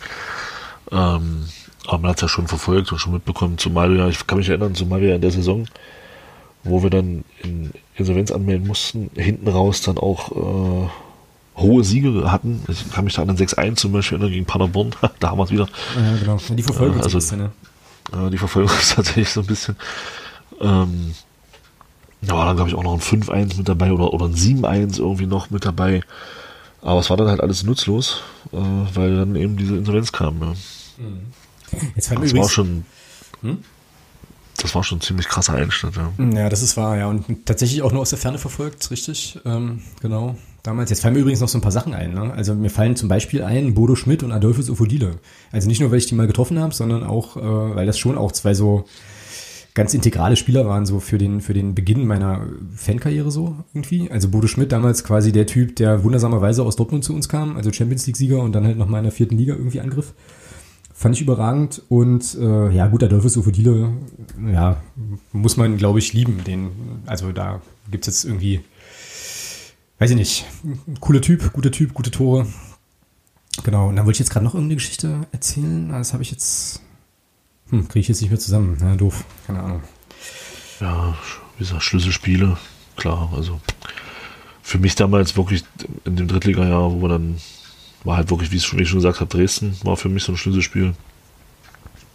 Ja, dann oft genug gesagt, Offenbach, keine Frage. Ja gut, das ist ja jetzt quasi schon die Neuzeit. So. Aber das ist ja schon Neuzeit und damals war es wirklich, ja, Schlüsselspiele. Klar, wenn man jetzt mal auf die Saison 06, 07 nochmal guckt, für mich tatsächlich so ein Schlüsselspiel Dortmund. Ich glaube, Dortmund 2 war es damals, mhm. haben wir 2-0 geführt. Kann ich mich noch erinnern. Und dann spielst du noch 2-2 und das waren dann eben so für mich so die Punkte, die am unnötigsten liegen gelassen wurden. Von denen jetzt die hinten raus, die dann gefehlt haben. Mhm, ja. Weil du hast ja, du hast ja 2-0 geführt, ja. Und ich glaube, das war halt relativ lange. Ich glaube, Dortmund machte dann erst, ah, da ist jetzt wirklich, das kann man gerne mal nachgucken, aber relativ spät das erste Tor, also nicht, nicht schon nach 20 Minuten oder so. Und ähm, dann spielst du da noch 2-2, ja. Dann kann ich mich noch erinnern, ich glaube, in dem Jahr hat auch für Bremen 2 ein gewisser Max Kruse gegen uns getroffen. Ach ja. Ähm, das war auch noch so. Ja, ansonsten sind das derzeit klar das Ding in Wuppertal. Das war so eins der ersten Auswärtsspiele, wo ich war. Ähm, Gab es in Wuppertal nicht mal auch ein Spiel, wo Bärchen so ganz übel über den Ball tritt bei einem ganz simplen Rückpass und Uff. der ihm dann unter dem Fuß durchrollert und dann quasi irgendwie ins Tor rollt? So ganz merkwürdig. War das Wuppertal? Ich weiß es auch nicht. Kann sein. Was, ich weiß halt nur, dass wir da gewonnen haben, dass wir dann nicht aufgestiegen sind. Da gab es halt auch noch ein bisschen, noch ein bisschen äh, Pyro-Artikel auf dem Platz und sowas alles. Äh. Na sowas. Ja. Ja, dann auf dem Rückweg, war halt auch krass, auf dem Rückweg zum, zum, zum, zu den Bussen dann stand, haben sie dann einen so einen, einen, so einen vereinzelten Ordner hingestellt, an dem sind dann alle äh, Magdeburgs, das hat mir ein bisschen leid, aber es ist alles ruhig geblieben. Aber wie man das so machen könnte, ist eigentlich heute auch unvorstellbar. da stand dann, ich habe auch gedacht, oh mein Gott, hoffentlich, hoffentlich stehe ich hier nachher auch noch. Ja, ansonsten, das, klar, dann St. Pauli, keine Frage. St. Pauli war, kam mir im halb so viel her. Und die waren damals trotzdem nicht in der Lage, die zu schlagen. Ja. Mir fällt übrigens noch, also die Anekdote, die ich gerade eben erzählen wollte, fällt mir jetzt gerade wieder ein, nämlich äh, Saison 2000, 2001. Das war ja dann die, wo wir auch in der Relegation gegen äh, den BFC dann hochgegangen sind. Da gab es ein mehr oder weniger vorentscheidendes Auswärtsspiel in Leipzig. Und das haben wir dann irgendwie auch hoch gewonnen. Ähm, Leipzig war, also VfB Leipzig war damals, glaube ich, noch so der, also wir waren halt schon relativ weit weg, aber das war so der, äh, die Mannschaft, war die Truppe, die uns eventuell wenn wir alles verloren hätten und die alles gewonnen hätten, irgendwie noch hätte abfangen können und so. Und dann hat der Club eben dort gespielt und ich war dann nicht bei dem Spiel, ich war aber in Leipzig, weil meine damalige Freundin in Leipzig studierte. Jetzt bringe ich das natürlich mit den Daten so ein bisschen wahrscheinlich durcheinander, aber äh, auf jeden Fall war ich da vor Ort, stand auf dem Augustusplatz, das weiß ich noch, also auf einem relativ zentralen Platz, auch unweit des Bahnhofs und dann kam da eine Straßenbahn durch mit, äh, also voll mit FCM-Fans, die da so halb aus dem Fenster hingen ähm, und so FCM-Lieder sangen. Halt daran kann ich mich auch noch relativ gut erinnern. Also ähm, ja, das war eine, war eine ganz witzige Sache, weil ich da so dachte, oh, okay, Gefahr im Verzug. Das knallt doch jetzt hier bestimmt gleich, wenn jetzt hier einfach durch Leipzig gondeln, aber ähm, ziemlich geile Nummer auf jeden Fall. War schon cool. Damals. Riesen Euphorie dann natürlich auch, ne? Und ja, klar, wie du dann sagst, eben kurze Zeit später direkt die Insolvenz dann. War dann, beziehungsweise ein Jahr später, war dann halt nicht so geil. Ja. Ja, vor allem fragt man sich, wie das, wenn man das heute mal, also wenn das mal einfach mal Revue passieren lässt, ja, du bist damals im DFB-Pokal bis ins Viertelfinale gekommen. Ich glaube, wir hatten zwei, zwei Live-Spiele im Fernsehen. Das gab ja damals noch Son Sondergeld, also gab es ja damals auch Geld für. Mhm. Ich glaube, das Bayern-Spiel wurde übertragen und das Schalke-Spiel wurde übertragen. Also bei Bayern glaube ich nicht, da weiß ich es, weil ich habe es im Fernsehen gesehen. Ähm, das Schalke-Spiel, glaube ich, wurde auch übertragen und da gab es ja damals auch Kohle dafür.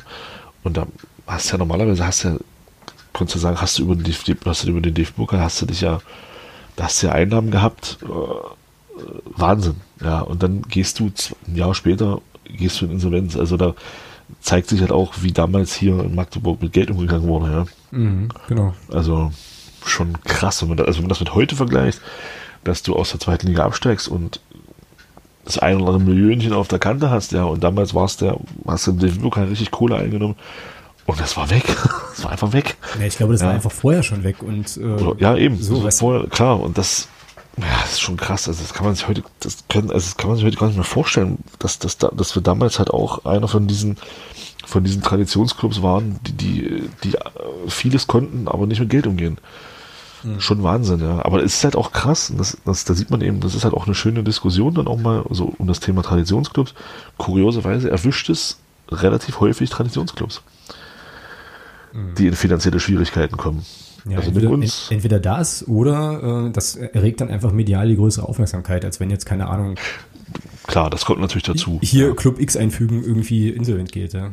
So. Ja, das stimmt. Aber das ist schon faszinierend, ja. Also das gerade so, wenn man jetzt uns als Beispiel nimmt oder auch jetzt Kaiserslautern 1860 jetzt in, in, in, der, in der näheren Vergangenheit und damals ja Dortmund äh, kurz vorm kurz vorm Aus gewesen, äh, Schalke, Hamburg und wie sie alle heißen.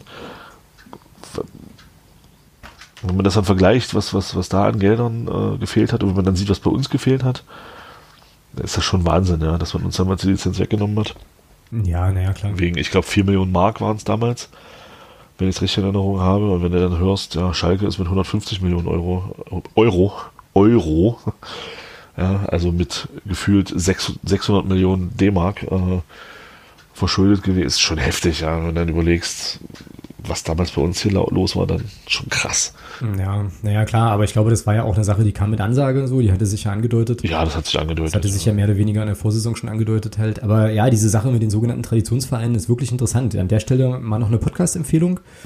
Äh, bin da noch nicht ganz durch mit, glaube aber, dass ich die restliche Stunde auch noch sehr, sehr gut genießen kann. Es gibt einen Hörfehler-Podcast vom guten Nick zum, zu Rot-Weiß Essen, wo du gerade Traditionsvereine sagst. Und ähm, da hatte den Uwe Strothmann zu Gast, den ähm, man auf Twitter vielleicht kennen könnte als äh, im Schatten der Tribüne, äh, so ein Twitter-Account, der so ein bisschen über Rot-Weiß Essen erzählt und ah, cool super gut. Also äh, den Hörfehler-Podcast kann man ja sowieso eigentlich uneingeschränkt ja, der ist jede, sowieso gut. für jede ja. Folge äh, immer empfehlen. Ich finde, dass der Nick das auch einfach sensationell gut macht, sich da überragend vorbereitet und da immer ähm, ja einfach auch gute Fragen stellt.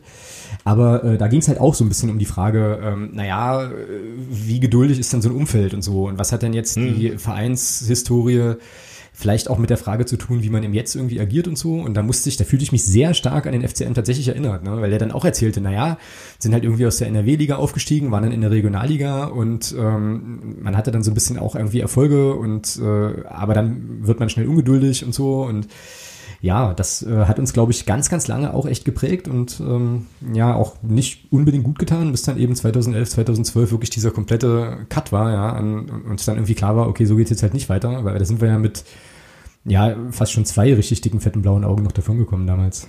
Ja. So war das, stimmt schon. Ja, und klar, ich finde, ähm, also ich, schreibe das ja ab und an mal und es ist ja auch so, ich finde, das ist ganz äh, heilsam, sich das immer mal wieder so ein bisschen vor Augen zu führen, dass es eben auch beim Club diese Zeiten mal gab. Und ähm, ja, wer weiß, wie das jetzt weitergeht, ne, mit der ganzen Corona-Geschichte und so. Und ähm, sind wir ja auch quasi jetzt wieder am Anfang des Podcasts, wenn du so willst. Aber ähm, ja, also es gab schon tatsächlich mal noch ganz, ganz, ganz andere Zeiten, also ganz andere Zeiten. Ja, so, und die sollte man vielleicht auch nicht vergessen. Sollte man ja nie, aber. Ja. Ja, aber es ist schon, das ist schon heftig, ja. Klar. Deswegen finde ich es deswegen finde ich es immer ganz witzig, ähm, dass man so ein bisschen immer mit, mit erhobenem Zeigefinger auf andere zeigt, wenn es um sowas geht. Ähm, ja, wir waren, wir waren auch mal in, der, in so einer Situation. Wir waren bei weitem nicht besser. Nee, wir haben diese Fehler auch gemacht, ja, genau. Auch was das Thema Zuschauerzahlen angeht, sollten wir uns immer bewusst drüber sein. Äh, jetzt haben wir, jetzt haben wir wirklich schöne Zahlen. Gar keine Frage. Äh, da brauchen wir uns gar nicht drüber beschweren, aber auch wir hatten mal Zeiten, wo 200 Leute im Stadion waren. Genau. Beim großen ersten FC Magdeburg. Genau. Ja, also alles so und deswegen sage ich mir auch immer, Mensch, immer ein bisschen Piano, weil wann sind sie denn letzten Endes bei uns ins Stadion gekommen? Auch wieder. Oder in der Regionalliga-Saison wo wir, äh, wo es nicht lief, waren wir mit 2400 Leuten im neuen Stadion. Ja. Alles noch. Und das, und das ist noch gar nicht so lange her. Nee, und da gab es ja, also da gab es die Zuschauerspitzen ja eigentlich tatsächlich nur gegen Mordor, ne? So. Ja, genau. Ja. Da war man dann enttäuscht, wenn da nur 8000 Leute kamen. Ja. ja. Ja, so ist es. Stimmt schon. Ja, irgendwie fetzt es ja, so in Erinnerung zu schwelgen. Das ist irgendwie schon cool.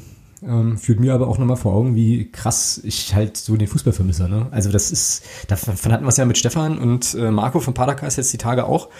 Äh, die Frage, die mir Marco, äh, die mir Stefan da stellte, ähm, wie ich mich jetzt eigentlich selber so zum Profifußball positionieren würde, äh, wenn das jetzt länger pausiert und so weiter, die beschäftigt mich ja irgendwie immer noch.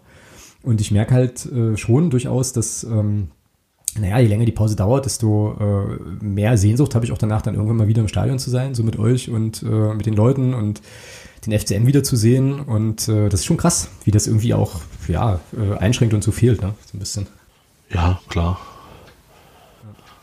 Aber was halt auch interessant ist, also ist halt Thema Bundesliga, weil wir das Thema vorhin hatten, das ist ganz interessant. Ähm, weil es ja in der dritten Liga jetzt auch mehrere Meinungen gibt, wie man jetzt weiterverfahren soll, etc. pp. Es gibt, äh, ich weiß nicht, ob du das mitbekommen hast, ähm, gibt eine, gab einen Artikel bei, bei, bei Spox, und es hat, also es ist vom Sportinformationsdienst, ist das ist die Information rausgegeben worden. Ähm, die FAZ hat in ihrer Mittwochsausgabe berichtet. Das ist jetzt krasses geistiges Vorschöpfen gerade. Mhm. Aber es ist ganz interessant. Ähm, äh, er hat da, der Seifert kritisiert dort in dem Schreiben ähm, die Vielstimmigkeit der DFL, weil es äh, mehrere Clubs gibt oder mehrere Clubvertreter, die eben ihre Meinung zu dem ganzen Thema öffentlich auch kundtun und da auch ganz klar Stellung beziehen. Ja, das sieht man in der DFL nicht gerne. Die möchten bitte, äh, sie möchten sich doch bitte zurückhalten, dass man als, als DFL immer ein, ein gemeinsames Bild nach außen zeigt. Ist das nicht großartig? Ja, scheiße, Meinungsvielfalt und Demokratie ja. ist eine ganz üble Sache, ja. Es könnte alles so einfach sein, wenn alle einfach nur auf einen hören, ja, so nach dem Motto. Ja, ja, ist ja, krass. Ist ja fantastisch. Ähm, ja, aber so sind sie. Die Menschen da oben. Ich glaube, wir sind jetzt hier übrigens schon unmerklich, ohne dass wir es äh, bewusst antizipiert hätten, in den sonstiges Block gerutscht. Sind wir das? Ja. Ja, mit dann meinem, haben wir da was. Mit meinem kleinen Anflug von Nostalgie und deinem, äh, deinem Seifert-Thema quasi. Ja, genau. Haben wir sonst noch was für den sonstiges Bereich? Oder irgendwie Themen, die dir auf der Seele brennen, über die wir jetzt noch sprechen können, hier in der Ausgabe? Für nächste, für nächste Woche haben wir ja äh, tatsächlich wieder einen Plan. Ja. Mal gucken, ob der sich realisieren lässt. Verraten wir natürlich noch nicht. Ähm, und dann ist mir gerade noch eine zweite Idee gekommen, die äh, erzähle ich dir aber dann im Nachgespräch nochmal kurz. Nee, ansonsten. Ansonsten bewegt dich noch irgendwas? Michael Jordan haben wir auch besprochen. Andere Dokus irgendwie nicht. Hast du The English Game schon geschaut auf Netflix? Nein, aber ich habe die zweite Staffel von, äh, von Sunderland Till I Die geguckt. Ja, geil, oder? Also fand ich jetzt. Du nicht? Nee, war gut. Also, ähm, was ich dort sehr interessant find, ähm, finde, dass es, also das ist für mich auch ein Beispiel, und es scheint ja wirklich, die scheinen ja wirklich so zu agieren, dass Investoren tatsächlich auch mal eine gute Rolle spielen können. Ich finde, der, die, die, die Typen, die da, die da jetzt das Sagen haben, die machen das gut. Was ja. so in der Doku, was so in der Doku rüberkommt, finde ich. Also, ja, das stimmt. Äh, die haben da echt äh, ein bisschen was bewegt auch. Also, das ist schon, also es zeigt halt auch, dass es eben solche und solche gibt. Ja, es gibt halt auch positive Beispiele dafür durchaus. Auch wenn man das, auch wenn ich das selber äh, sehr kritisch sehe, aber es gibt halt auch positive Beispiele fürs ja, Thema Investoren. Das stimmt, aber jetzt muss man natürlich da nochmal äh, noch darauf hinweisen, natürlich, dass in England diese ganze Investoren- und Club-Eigentümer-Geschichte ja auch nochmal so ein bisschen anders gelagert ist, so, weil die ähm, sozusagen. Ja klar, die haben da ganz andere Strukturen. Ja, so Vereinsfußball, Fußball oder die, die Clubs gehören den Mitgliedern und so weiter, gibt's ja da eigentlich nicht. Ähm, sei denn, du gehst jetzt zum FC United of Manchester oder so, sondern da lebt das ja tatsächlich äh, stark davon, was die äh, Owners, also die Besitzer quasi, was die tun. Deswegen gibt's ja zum Beispiel auch bei Manchester United, glaube ich, schon seit Jahren so dieses Problem mit den Glazers, wenn die da immer noch an der Macht sind die halt da irgendwie in den USA sitzen, keine Ahnung von Fußball haben und das ganze Ding als Investitionsobjekt sehen. Und da gibt's auch noch ein paar andere Beispiele. Aber das stimmt schon, ähm, das fand ich auch. Ich fand die Doku ja sowieso überragend gut. So ähm, am Anfang habe ich, also die erste Staffel fand ich ja auch schon geil. Und dann habe ich mir in der zweiten Staffel an einigen Stellen so gedacht, naja, ist jetzt schon ein bisschen viel Pathos vielleicht so. Aber ich fand es einfach auch passend und auch geil erzählt so. Also dass die sich immer irgendwie eine Person gesucht haben, die sie dann so ein bisschen in den Mittelpunkt gestellt haben oder so eine Gruppe von Leuten. Also cool gemacht, auf jeden Fall angucken. The English Game wurde ja auf äh, Twitter zumindest, so wie ich das wahrgenommen habe, so ein kleines bisschen gehypt. Fand ich jetzt, hat mich jetzt nicht so gekriegt, muss ich sagen. Also geht es um die Anfänge des Fußballs? Gar nicht, nee. Ja, also wenn man jetzt ein bisschen historisch interessiert ist, so an den, äh, ja, an der Entstehung, Entstehung und Entwicklung des Sports ist das ganz cool. So, aber für meinen Dafürhalten, äh, oder nach meinem Dafürhalten, so die, ja, die, die Geschichte wird relativ schnell irgendwie entwickelt. Äh, das ist alles relativ Holzhammermäßig so, so dargestellt. Aber ähm, ja, also Ach, siehst, für die wenn wir, da Story- schon, wenn wir da schon dabei sind, ähm, ich Ja. hätte auch noch zwei Sachen, also ich weiß jetzt nicht, äh, das ist halt Geschmackssache, ja, ähm, aber ich bin halt großer Fan des brasilianischen Fußballs, also auch so der Nationalmannschaft und bei ähm, Amazon Prime ist eine fünfteilige All-or-Nothing-Staffel von der brasilianischen Nationalmannschaft drin, Okay, cool. von der letzten Copa America, die sie gewonnen haben, 2019. Fand ich persönlich schon ziemlich cool. Äh, klar, es ist halt auch viel, ja, was du sagst, so viel Pathos dabei und ah, da denke ich mir auch manchmal, ne, das könnte auch ein bisschen weniger sein, aber so an sich äh, mal so ein bisschen zu gucken, wie so Mannschaftsströmungen funktionieren und sowas, alles ist da schon ganz spannend, das mal zu sehen. Oder wie auch so ein Trainer tickt, also der, der Tite, der der Trainer ist, wie der so als Typ auch tickt, so bei Ansprachen etc. pp. Das ist schon, schon sehr interessant. Und dann, ja gut, klar, das ist halt auch, äh, aber mein Highlight, äh, mein persönliches, wo wir beim Thema Michael Jordan waren, so für mich so der Thema Einstieg zum Fußball war so, ja, auch so ein Typ wie Diego Maradona. Und da ist halt bei Prime jetzt auch diese, diese Doku über ihn jetzt ähm, drin. Die, die gibt's da jetzt zu sehen? Ja, sehr geil. Die ist jetzt bei Prime drin, genau. Ja, es wird noch ein längerer Abend bei mir, glaube ich. Äh, also die kann ich, die kann ich echt empfehlen. Die ist wirklich richtig, richtig gut. Zeigt halt auch in was, ja, dass der Diego Maradona halt auch, ja, der, der, der musste letzten Endes so werden, wie er geworden ist. Ich glaube, sein Problem ist, so blöd das jetzt klingt, sein Problem ist, dass er nicht früh verstorben ist. Nein. Alter. Nein, nein, nein, nein. Ich, ich möchte es gerne erklären. Oh, aber erklär's bitte so, dass du mir den Film nicht spoilerst, weil ich will mir den jetzt gleich noch angucken. Nee, nee, und zwar, und zwar so, so Typen wie Kurt Cobain oder so, die sind ja, die sind ja recht, die sind ja, oder auch ein Heath Ledger, keine Ahnung, die sind ja alle sehr, sehr früh verstorben. Und hatten natürlich keine, keine Zeit mehr, dann noch Fehler zu machen. Und das ist das Problem, was Diego Maradona hat. Diego Maradona hätte im Prinzip früh versterben, so blöd das jetzt klingt. Oh, ja. Das klingt total krass. aber, aber, diese, aber, nein, nein, aber dieser Legendenstatus, den er, den er hätte, wenn er, wenn er tot wäre, der wäre, glaube ich, tausendmal höher als, als so, wie er ihn jetzt hat. Ja, Bin ich fest von überzeugt. Das kann sein, wobei inzwischen ja ein Teil seiner Legende auch äh, an der Frage hängt, wie viel Koks der halt schnupfen kann. Ne? Naja, so, und genau, und genau deswegen guckt ihr den Film an. Das, das ist sehr, sehr gut, es ist sehr, sehr gut erzählt, wie es dazu, es musste so kommen. Er hatte gar keine Chance. Das musste einfach so kommen. Er konnte sich gar nicht dagegen wehren. Aber guck dir den Film einfach, guck dir den Film an, der ist richtig, richtig gut erzählt. Das geht schon, das geht schon einfach überragend los, wenn die da mit zwei, also siehst halt, das verrate ich ja nichts, das ist ein, du siehst halt ein Auto, gefilmt außen im Auto, Okay. wie sie zum, wie sie zum San Paulo fahren. Und dann warten da 80.000 Leute auf die Vorstellung von Diego Maradona. Ja, okay, alles klar. Jetzt bin ich angefixt. Groß. Jetzt, jetzt Großartig. Muss, jetzt muss ich das ja ganz schnell abmoderieren, damit ich das sozusagen äh, irgendwie noch anschauen kann. Ja, ich habe den ja damals, ich hab den damals mit einem guten Freund schon im Kino gesehen. Äh, und habe mir den auch, als der rauskam auf, auf Amazon, habe ich mir den auch sofort gekauft. Äh, ja, also ich finde den, ich habe den bestimmt schon inzwischen fünfmal gesehen. Ich könnte mir den jedes Mal, ich könnte mir den immer wieder angucken. Der ist halt einfach gut, auch gut erzählt. Äh, kann ich echt empfehlen. Also gucken dir an, das ist, du definitiv, das sind zwei sehr, sehr gut investierte Stunden in meinen Augen. Hm, sehr gut. Ja, siehst du mal, jetzt haben wir sozusagen hier in der Folge äh, ein bisschen über Basketball gequatscht. Wir haben so ein bisschen in Erinnerung geschwelgt, äh, so was irgendwie auch unsere eigene Fansozialisation anging und ähm, hatten noch jetzt ein paar Tipps für Dokus und äh, Dinge, Podcasts, die man sich angucken und anschauen sollte. Da äh, denke ich doch, dass wir da jetzt doch ähm, trotz rudimentärer Vorbereitung, was man wahrscheinlich gar nicht gemerkt hat, eine ähm, doch recht, äh, ja, also dass wir da recht viele Themen jetzt irgendwie behandelt haben. Ne? Naja, Ja. Nächste Woche wird's wieder ein bisschen ernsthafter, übrigens. Also ja, nicht, dass es heute nicht ernsthaft war, ne? aber nächste Woche haben wir zumindest wieder einen Plan, also ein bisschen stärker einen Plan, was wir machen wollen. Und ähm, ich denke, ich werde mich dann am Morgen gleich mal hinterklemmen und äh, drum kümmern, dass das hoffentlich auch irgendwie funktioniert. Und würde sagen, wir machen hier einen Deckel drauf für heute, ne? Oder? ja, reicht ja auch. Ja, Stunde wieder, Stunde zehn. Genau. daher. Ich muss noch Fußball gucken. Also Dokus, meine ich. Ja, viel Spaß. wobei, wobei ich an der Stelle vielleicht auch nochmal einfügen möchte, dass ich finde, und vielleicht stehe ich mit der Meinung alleine, aber ich finde, es gibt nicht wirklich viele, wirklich gute Fußballdokus. Ja, das stimmt. So, also wenn ich mir jetzt Das die, diese, diese Bocker-Geschichte zum Beispiel angucke und das, was Juve da gemacht hat auf Netflix, fand ich ganz furchtbar. So, da habe ich irgendwie drei Folgen durchgehalten, konnte es mir dann nicht mehr anschauen, weil ich mir so dachte, ja, ich habe jetzt verstanden, dass ihr die Geilsten seid, das ist schon irgendwie klar. Ähm, und da fallen Ja, natürlich Juve, Hm? Juve fand ich auch schlimm. Boca, muss ich sagen, fand ich jetzt gar nicht so, fand ich jetzt gar nicht so schlecht.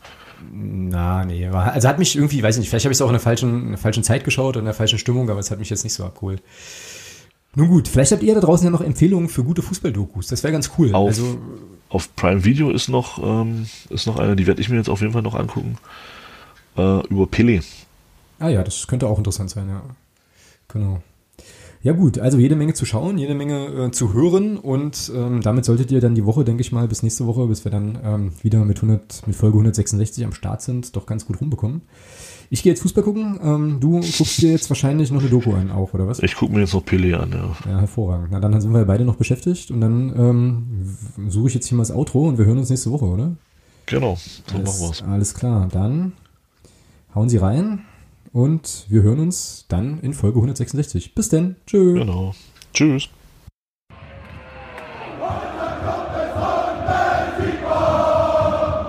Niemand kann uns